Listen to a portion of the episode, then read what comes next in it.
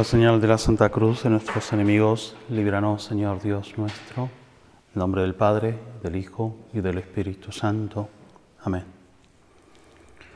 Señor mío y Dios mío, creo firmemente que estás aquí, que me ves, que me oyes.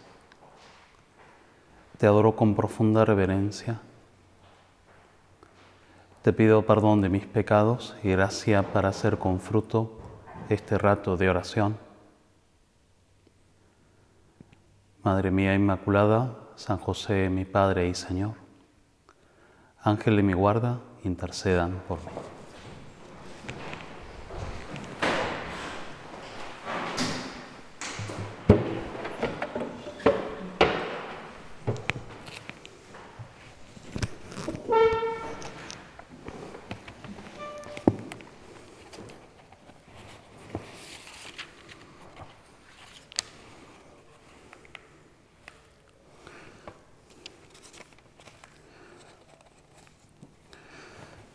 Vamos a entrar a leer las partes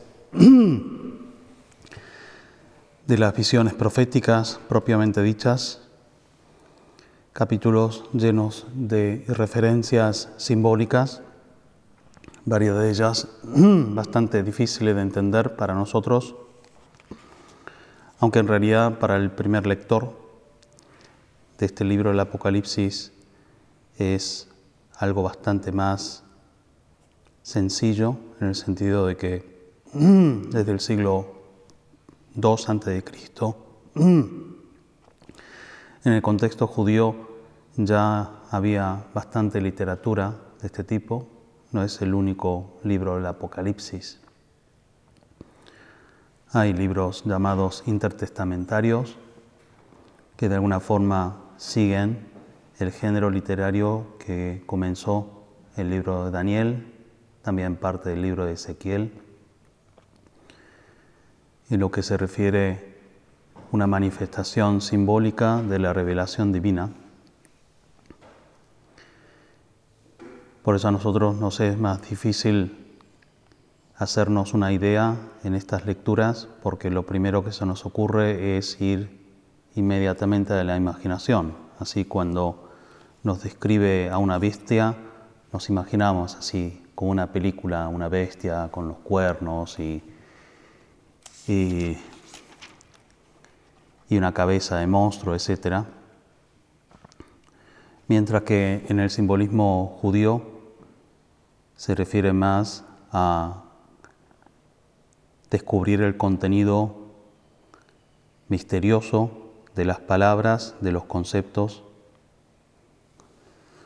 como en hebreo no existían los números arábigos como ahora. Era frecuente hacer juegos de palabras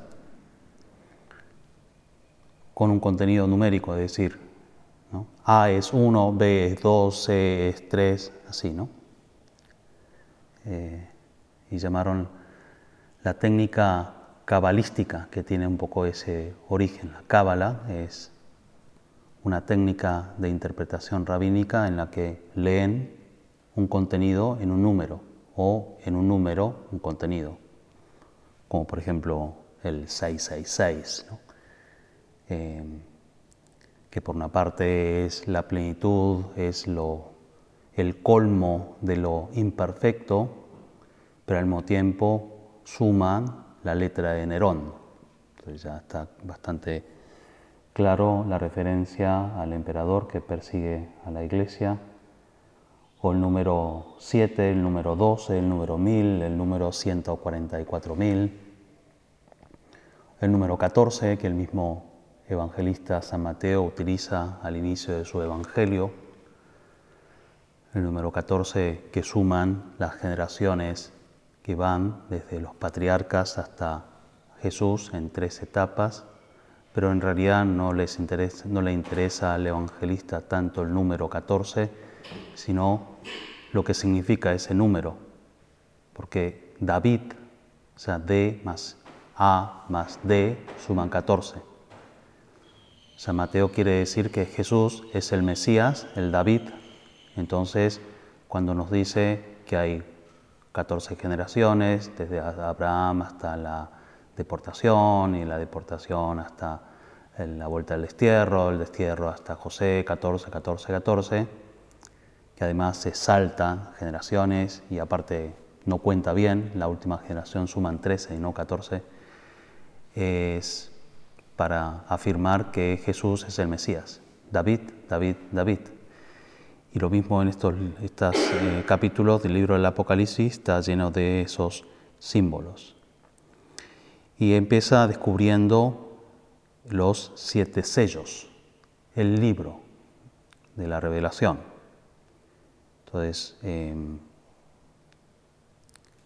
yo me imagino, no sé, más bien, no sé, el libro que aparece en el último capítulo de WandaVision, ¿no? O sea, es una, una especie de libro mágico que tiene un poder ¿no? y que se abre y de repente pasan cosas.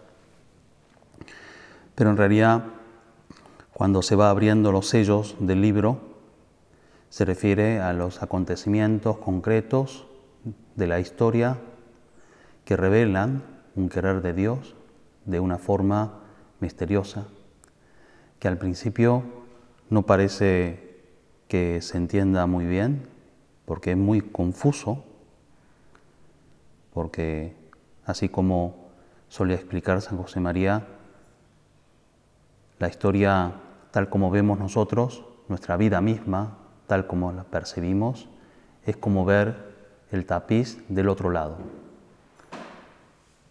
Algo se ve, se vislumbra un poquito las figuras, los colores, pero como del lado del llamado cañamazo, que es la tela donde se fijan los hilos, los colores y se hacen los nudos. Entonces eh, parece bastante desfiguradas las imágenes y, y uno no se hace una idea clara de lo que hay. Hay que ir del lado correcto del tapiz para valorar el dibujo, los colores, la armonía pieza de arte. Y, y son los sellos que se van abriendo, las trompetas que van tocando, los ángeles, las intervenciones, los accidentes. ¿Qué significa algo en nuestra vida? Una cruz, un éxito, un fracaso, una persona con la que nos encontramos, un trabajo, una oportunidad. ¿Qué significa para mí? ¿Qué significa para mi salvación? ¿Qué significa para mi historia? ¿Cuál es mi lugar en la historia? ¿Cuál es mi lugar en la iglesia, en la obra? Uno se hace una idea un poquito cuando se van abriendo esos sellos del libro, te descubro mi vocación, vislumbro un poquito, bueno, se ve que va un, poco por ahí. Bueno, esta puede ser la persona con la que voy a compartir el resto de mi, vida. Entonces, de, una inspiración pasa a una duda, de la duda pasa a una cierta eh, certeza y o quizás después vuelven las dudas, pero algo confuso, ¿no? Porque el Señor eh, nos deja un poquito en esa circunstancia, en parte porque el gran juego de la libertad humana hace que, la vida sea compleja y la historia no sea tan, tan fácil de entender.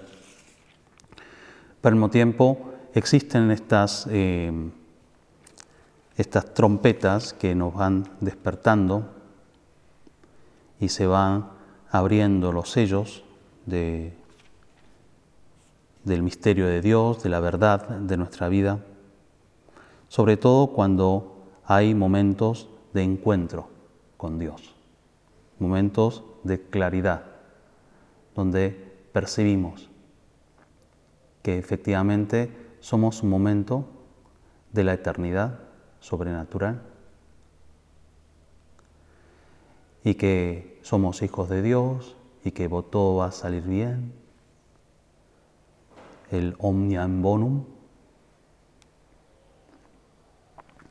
En el capítulo 10 el visionario Juan se encuentra con Jesús.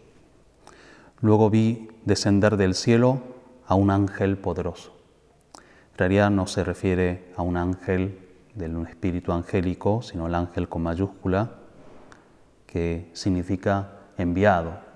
Eso es lo que literalmente significa la palabra ángel en griego, cuando escribe el libro del Apocalipsis, el enviado del Padre, y por la descripción se verá claramente que es Jesús. Su rostro era como el sol, sus piernas parecían columnas de fuego, y en su mano tenía abierto un libro pequeño. Su pie, puso su pie derecho sobre el mar y el izquierdo sobre la tierra,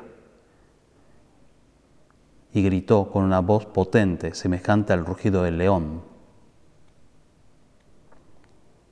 Hay bastante referencia en el libro de Daniel, en el libro de Amós, que el Mesías eh, será el león de Judá.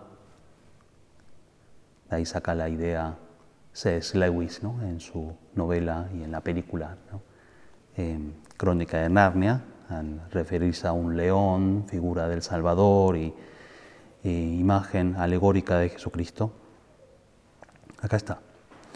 Los siete truenos hicieron resonar sus voces, referencia de la teofanía, así como en el bautismo de Jesús, Dios Padre habló como en un trueno, este es mi Hijo amado, escúchenlo.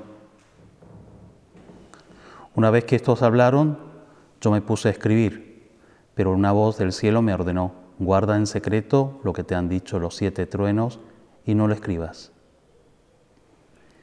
Y el ángel que yo había visto de pie sobre el mar y sobre la tierra levantó su mano derecha hacia el cielo. Juró por aquel que vive por los siglos de los siglos y por el que ha creado el cielo, la tierra, el mar, diciendo, se acabó el tiempo de la espera. Pero el día en que suene la trompeta del séptimo ángel y se escuche su voz, se cumplirá el misterio de Dios, conforme al anuncio que él hizo a sus servidores y los profetas la última de las revelaciones y la más importante, ha llegado el momento.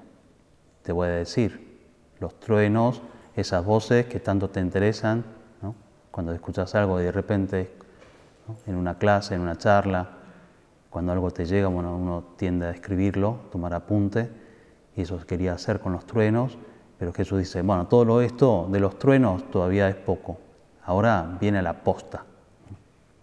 Así que, atento.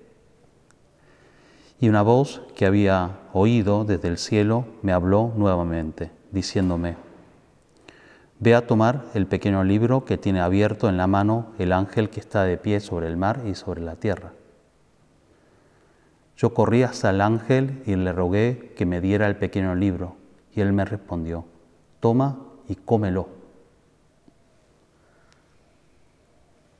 Otra imagen simbólica, la comida, la alimentación, para nosotros no es simplemente un acto biológico en el que nos nutrimos de hidrato de carbono, proteína, grasa, vitaminas y minerales, que también lo hacemos.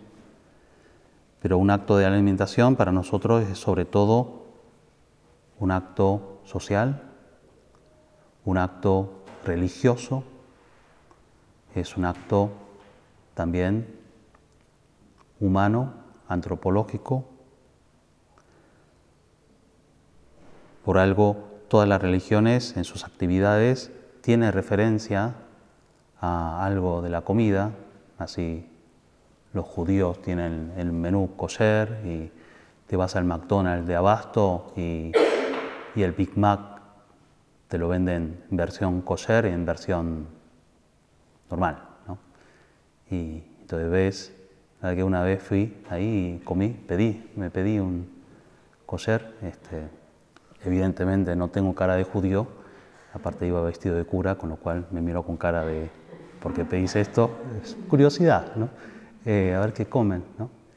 Y era Big Mac simplemente, hamburguesas, pero sin queso.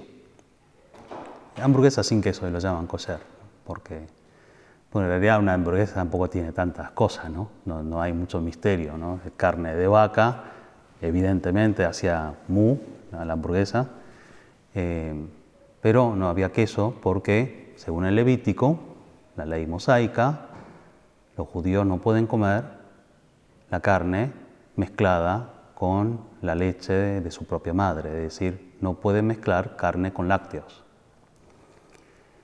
Y uno puede preguntarse, ¿por qué? No? O sea, ¿qué tiene de malo carne con queso, con lo bueno que está? ¿no? O un poco de crema, un poco de leche, o un poco de, no sé, de algún derivado de leche en, en algunas de las versiones, ¿no? Nata, yogur, crema. Porque en realidad cuando Dios se mete también a regular la parte de la alimentación, lo que está diciendo dentro de lo irracional que aparece, y esto los judíos en la actualidad lo tienen muy bien claro, de que no es una cuestión ética, no, son veganos, digamos, que sí lo plantean en forma ética, exagerando eh, el valor de la vida o equiparando la vida de los animales a la vida humana, eh, pero los judíos lo que dicen es, bueno, esto es un acto religioso de docilidad a la voluntad divina y que incluso por ser muchas veces algo casi absurdamente irracional, termino haciendo un acto de obediencia, un acto de humildad y un acto social. Me uno a este pueblo que cumple con la ley de Dios, que claramente nos dijo literalmente no coman jamón y queso, digamos. Aunque no tiene nada de malo éticamente. Bueno, y en la comida sobre todo lo significativo es que nos ponemos a la mesa con nuestra familia, nos alimentamos de los recursos que nos prepara la sociedad, sobre todo nuestras madres, y, y convertimos en algo diferente esos dones que se nos presentan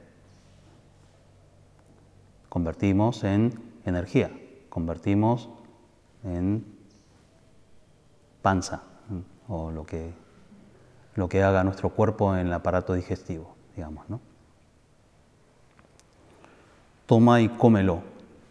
¿Cuál es este libro, este librito que nos presenta Jesucristo, el que domina el mar y la tierra y nos dice, toma y cómelo? Evidentemente es el Evangelio.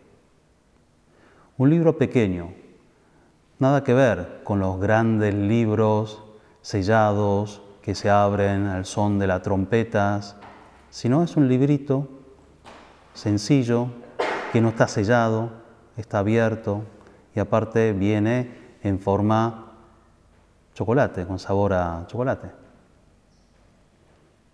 Fácil de comer, fácil de digerir, además hecho para comer. Porque el Evangelio que se nos predica, se nos dona, se nos, eh, se nos da para que podamos digerirlo. La palabra de Dios no se escucha simplemente y para decir, mira qué interesante,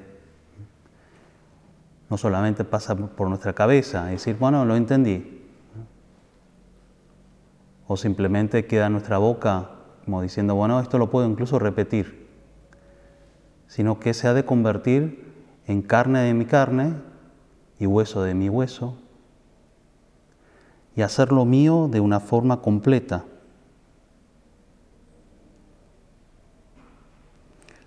Las verdades religiosas a todos nosotros, tal, como se nos presenta, porque también toda formación religiosa es un acto social, nos lo transmiten nuestras familias, nos lo transmiten nuestros pastores, la iglesia. Por tanto, el Dios nuestro se nos presenta en primer lugar necesariamente como el Dios de nuestros padres. Así se presenta el Dios de Israel, ¿no? ¿Quién es este Dios? Yahvé es el Dios de Abraham, el Dios de Isaac, el Dios de Jacob. También para nosotros, el Dios de nuestro Padre, el Dios de los primeros, de la obra y que en algún momento se pide que seamos, que sea de ese Dios el Dios mío, Padre mío.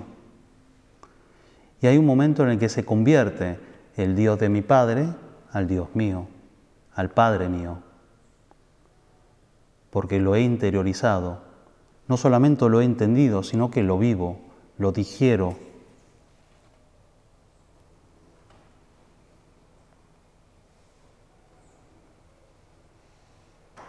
Por eso la oración es algo, es un acto íntimo, muy necesario para que las verdades de la vida, las revelaciones, nuestras propias decisiones, las tomemos auténticamente, las tomemos personalmente y que haya verdaderos encuentros entre Dios y nosotros.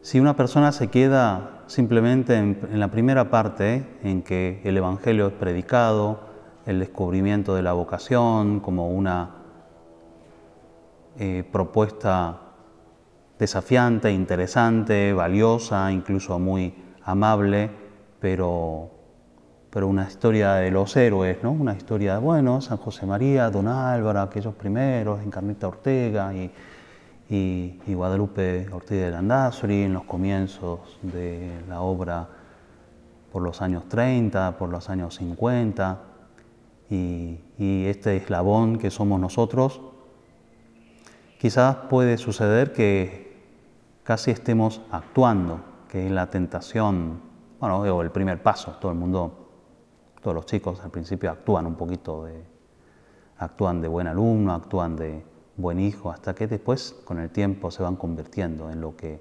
empiezan actuando. ¿no?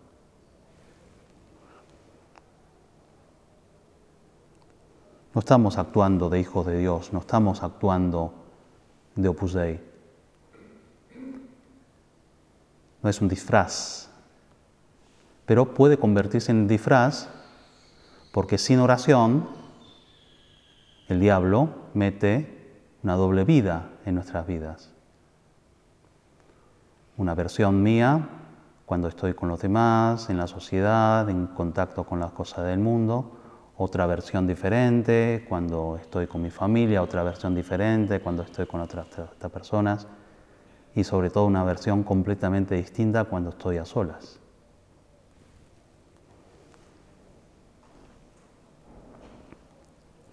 Hemos de hacer un acto personal. Y la oración es eso, ¿no? Es intimidad con Dios, encuentro con el Señor. En la liturgia está prevista que cuando se predica el Evangelio, el sacerdote dé un beso, así como besa el altar, porque el altar mismo es Jesucristo, símbolo de Jesucristo, también se predica el Evangelio y el sacerdote ha de besar eh, con reverencia el, Evangelio. En mi cultura, en mi país, es algo bastante eh, diferente. De hecho, este gesto litúrgico en Asia no existe. O sea, en vez de un beso, se hace una reverencia. La verdad que cuando vine a este país, yo tenía 13 años y me chocó un montón que un amigo del colegio sobre todo es una práctica muy porteña, ¿no? Un día vino y decía, ¿qué hace papá? Me dio un beso así. Este tipo me dio un beso, ¿no? Eh, bueno, es muy, muy porteño, ¿no? Muy, muy de eso, de franelero, yo creo que ese es el, eh, el adjetivo que describe bastante bien, ¿no? Este, la naturaleza afectiva del porteño, que tiene todo lo positivo de, ser así y todo lo negativo de serlo. Pero, pero bueno, yo creo que es, es positivo un poquito el, el gesto, queriendo personalizar la amistad, de alguna forma mostrar un poquito más la intimidad con algo que es muy íntimo, ¿no? O sea, la boca es, por acá entra a mi cuerpo, digamos, ¿no? O sea, es algo muy, muy humano, muy natural y, Y besar el Evangelio, comer el Evangelio, significa perder el anonimato, no ser parte de la muchedumbre cuando estamos escuchando la predicación del Evangelio, no ser parte simplemente de los que se alimentan de la multiplicación de los panes y de los peces, sino ser coprotagonistas, ser los destinatarios, sobre todo abrir nuestro corazón y conversar con Él.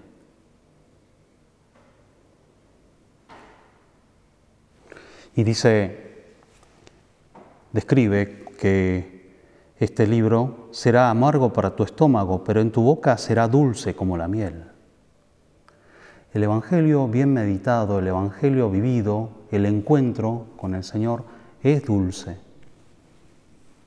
El salmista lo recuerda diciendo cómo la bondad de Dios se impone, bendiciría al Señor en todo tiempo, el Salmo 34. Mi alabanza será estará siempre en mis labios. Mi alma se gloria en el Señor, que lo oigan los humildes y se alegren. El ángel del Señor acampa en torno a sus fieles, lo libra, gusten y vean qué bueno es el Señor. Felices los que en Él se refugian. Teman al Señor todos sus santos, porque nada faltará a los que los temen. Miren hacia Él y quedarán resplandecientes, y sus rostros no se avergonzarán. Este pobre hombre invocó al Señor, Él lo escuchó y lo salvó de sus angustias. En un punto de forca dije nuestro Padre que la oración es el quita pesares de lo que queremos amar al Señor. Obviamente, esa dulzura que se experimenta, que se vive, no implica que estemos a gusto todo el tiempo. Después de que vemos y gustamos qué bueno es el Señor, qué dulce es el Evangelio al paladar, notamos que, cae pesado, ¿no? Como el postre ese que sacaron ayer, ¿no? Este, de grasa, todo frito, dulce de así, bueno, 9 de julio, este, no sé cómo se llaman los postres Este,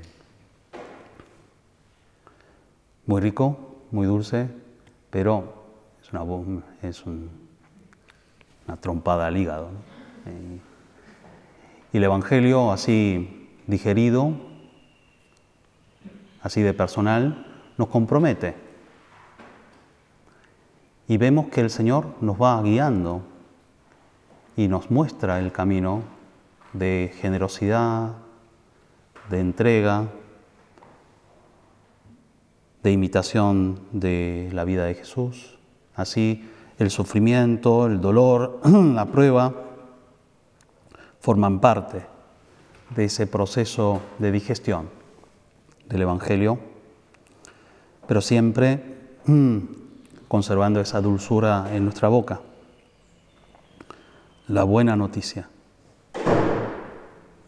Decía nuestro Padre, si no hacemos de los chicos y las chicas de San Rafael, la gente que viene a formarse por los centros de obra, de la obra almas de oración, que estamos perdiendo el tiempo, con más razón, la vida nuestra, si no nos convertimos en almas de oración, si no vivimos contemplativamente en medio del mundo, puede que actuemos un poquito a, a ser opus Puede que parezcamos un poquito lo que deberíamos ser, pero nunca probaremos la dulzura del Evangelio y mucho menos seremos parte de esa parte íntima de Jesucristo que viene y quiere ser parte de nuestra propia vida.